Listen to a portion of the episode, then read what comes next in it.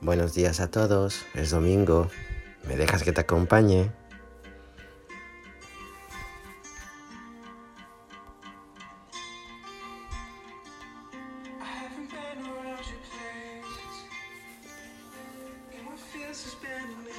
¿Tapeamos? Veréis, mientras la botella de albariño iba vaciándose, mamá y yo hablábamos, como siempre, entre risas, de todo un poco. En una de tantas le pregunté si se acordaba de hace unos meses cuando se rompió el tobillo y estuvo un mes en silla de ruedas.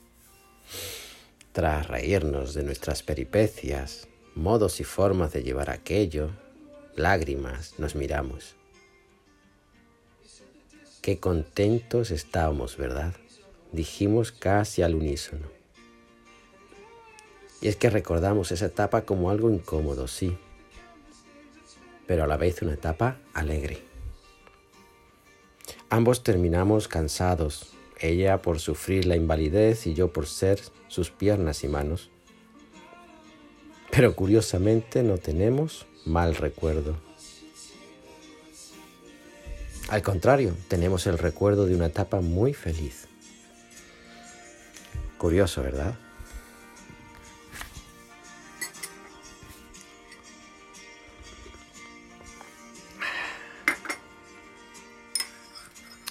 Es tiempo de recoger conchas, piedritas y demás tesoros a la orilla del mar.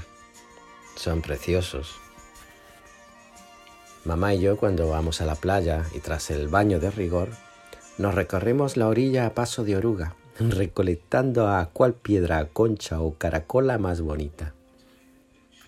El nácar brilla de una manera especial con el agua del mar. Pero ocurre, como a todos, que al llegar a casa y tras dejar las piedras y demás en la mesa, pues las observamos secas, agrietadas, faltas de brillo y, curiosamente, de vida.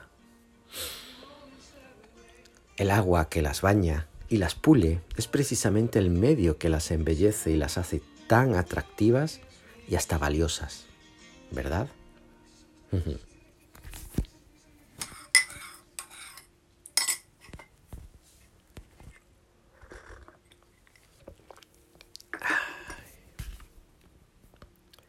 Hoy Jesús espera. Y espera a ser buscado, encontrado, como esperó hace mucho a la multitud a la que había dado de comer.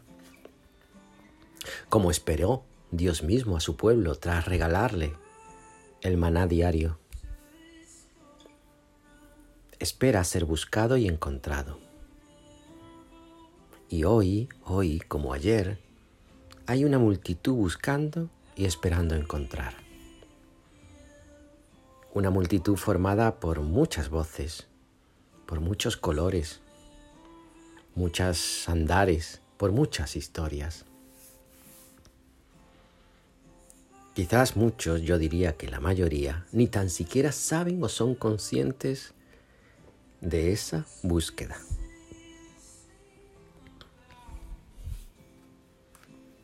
Es curioso cómo Jesús se relaciona con aquellos que lo buscan aún sin saberlo. Y cómo aquellos que lo buscan se relacionan con este Jesús. Tras el hambre, la enfermedad y el sufrimiento, tras aquella, aquella necesidad que nos hace buscar a ese hombre que dicen que nos colmará, viene la fascinación. Unas veces nuestras necesidades quedan cubiertas, otras no. Pero la fascinación se vuelve patente en una relación que acaba de comenzar aquí y ahora. Jesús también queda fascinado. Nos observa con atención viviendo en propia persona el sufrimiento que llevamos con nosotros no empatiza, ama, ama de tal manera que incluso el sufrimiento y el dolor es mayor en Él, porque quizás trasciende de lo meramente inmediato, material y terrenal. Jesús queda fascinado ante unas criaturas creadas por su Padre, a las que su Padre llama hijos suyos y por los que incluso el Padre es capaz de invitar a su propio Hijo a encarnarse en uno de ellos.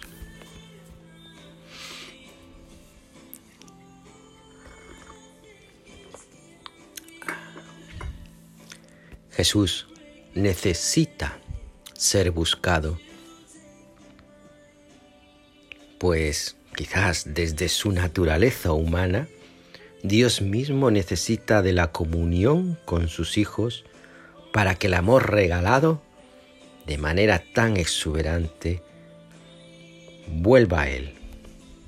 Señal inequívoca de que ha pasado por nosotros sus hijos.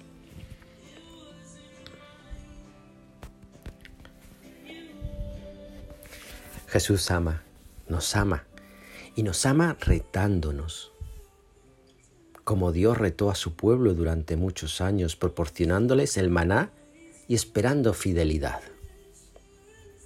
Jesús retó a aquellos a los que alimentó a mirar más allá del limitado horizonte de sus vivencias. Y hoy, hoy nos reta a cambiar la mirada con la que percibimos y nos relacionamos en el mundo. Aquellos que lo seguían ya le preguntaron, como hoy cada uno de nosotros, ¿qué debemos hacer?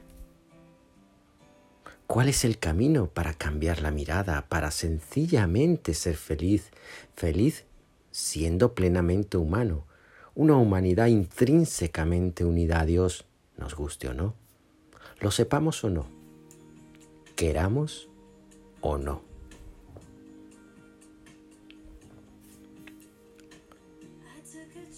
Y como entonces, hoy seguimos sin enterarnos de nada.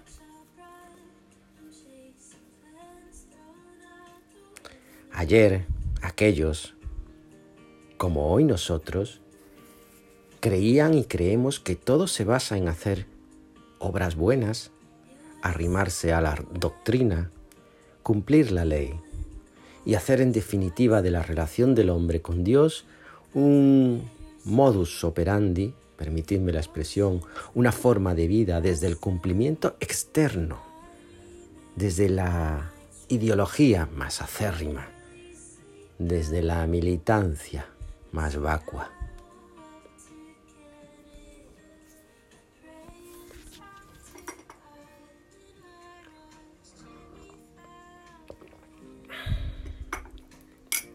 Jesús, hoy, como ayer, desprecia todo esto como fundamento y germen vital y nos abre los oídos con algo que encierra todo, todo el misterio de la misión, del reino, de su encarnación, pasión, muerte y resurrección.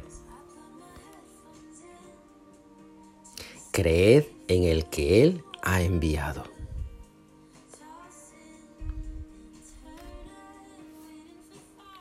Relacionarnos con Cristo es ya por sí mismo puro alimento, no solo para nuestro espíritu, sino para nuestro cuerpo. La relación con Cristo, con todo lo que ello conlleva, titubeos, desconfianzas, entrega y hasta exaltación de la amistad, para seguir con alejamientos y peleas, pataletas y reproches, es una relación que alimenta, da vida, vida de la que huele a evangelio a buena noticia. Porque quizás a veces estamos tan mimetizados en una idiosincrasia eclesial que olvidamos o dejamos a un lado el fundamento de todo. El ángel les dijo, no temáis, pues os anuncio una gran alegría, que lo será para todo el pueblo. Os ha nacido hoy en la ciudad de David un Salvador, que es Cristo Señor. El Evangelio es buena noticia, el Evangelio rezuma relación con Cristo. Tú, yo, todos nosotros estamos invitados a relacionarnos con Cristo y por esta relación rezumar, expresar por cada poro de nuestra piel la alegría, la alegría de la buena noticia. Alegría que sí se refleja por el germen de esta relación íntima y sincera con Cristo en nuestro quehacer diario. Ahora sí.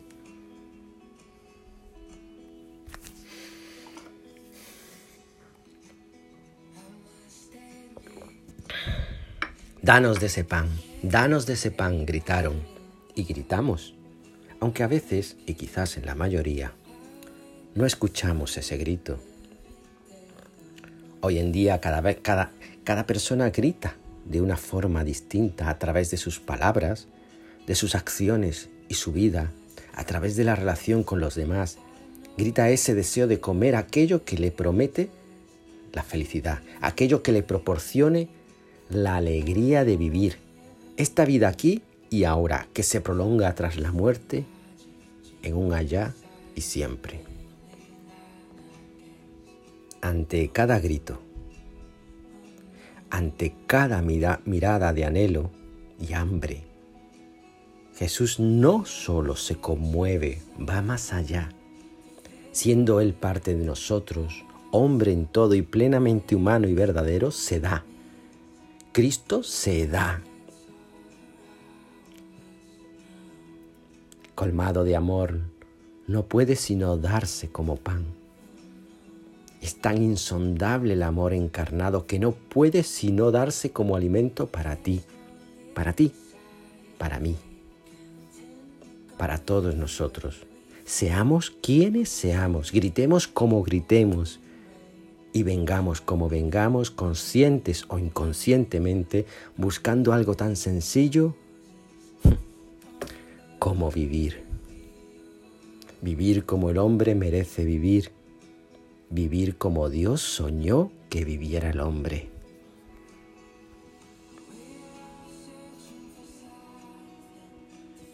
Alimentarnos de Cristo no es solo, no es sino vivir en el Espíritu aquello para lo que fuimos soñados por Dios. Llegar a la plenitud humana requiere entonces quizás de este alimento y quizás requiera de desprendernos de todo aquello que nos aleja del humanismo de Dios. Un humanismo que dista mucho de la avidez con la que devoramos nuestro presente. Un presente que nos obcecamos en engullir en el anhelo de que nos sacie ese vacío tan interno y profundo de un alma que busca irremediablemente a su Creador. Las amistades, los proyectos, la egolatría, la comodidad, las euforias, todo lo consumimos con una vida desorbitada, dejando curiosamente un hambre más marcada, un hambre atroz.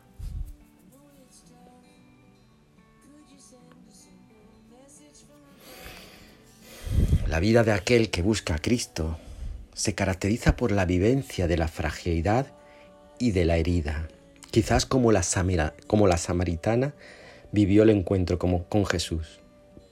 Dame de beber de ese agua. En nuestra pobreza y en el reconociendo de ella Jesús, acude solícito sin apenas ser llamado, arrastrado por un amor que traspasa fronteras y formas, modos y doctrinas en pos de una caridad que se hace caricia extrema de un Dios cuyo rostro es el de la misericordia, el amor extremo y palpable en la miseria de cada uno de nosotros.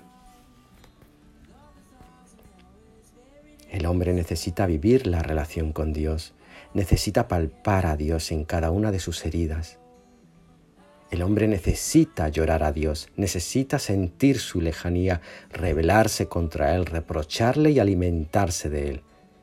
El hombre necesita vivir a Dios y en Dios cada momento de su existencia, para así redescubrirse tal y como es y descubrir tal y como Dios deseó en su voluntad que fuera.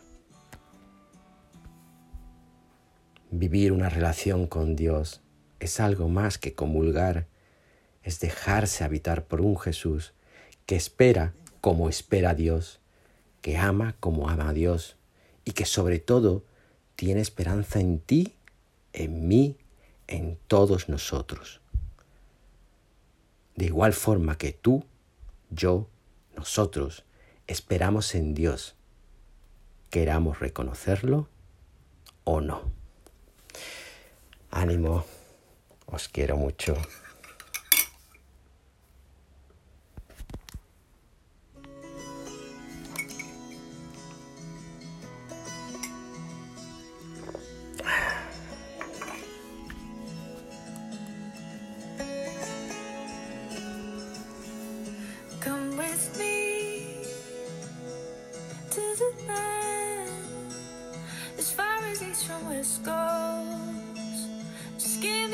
Me a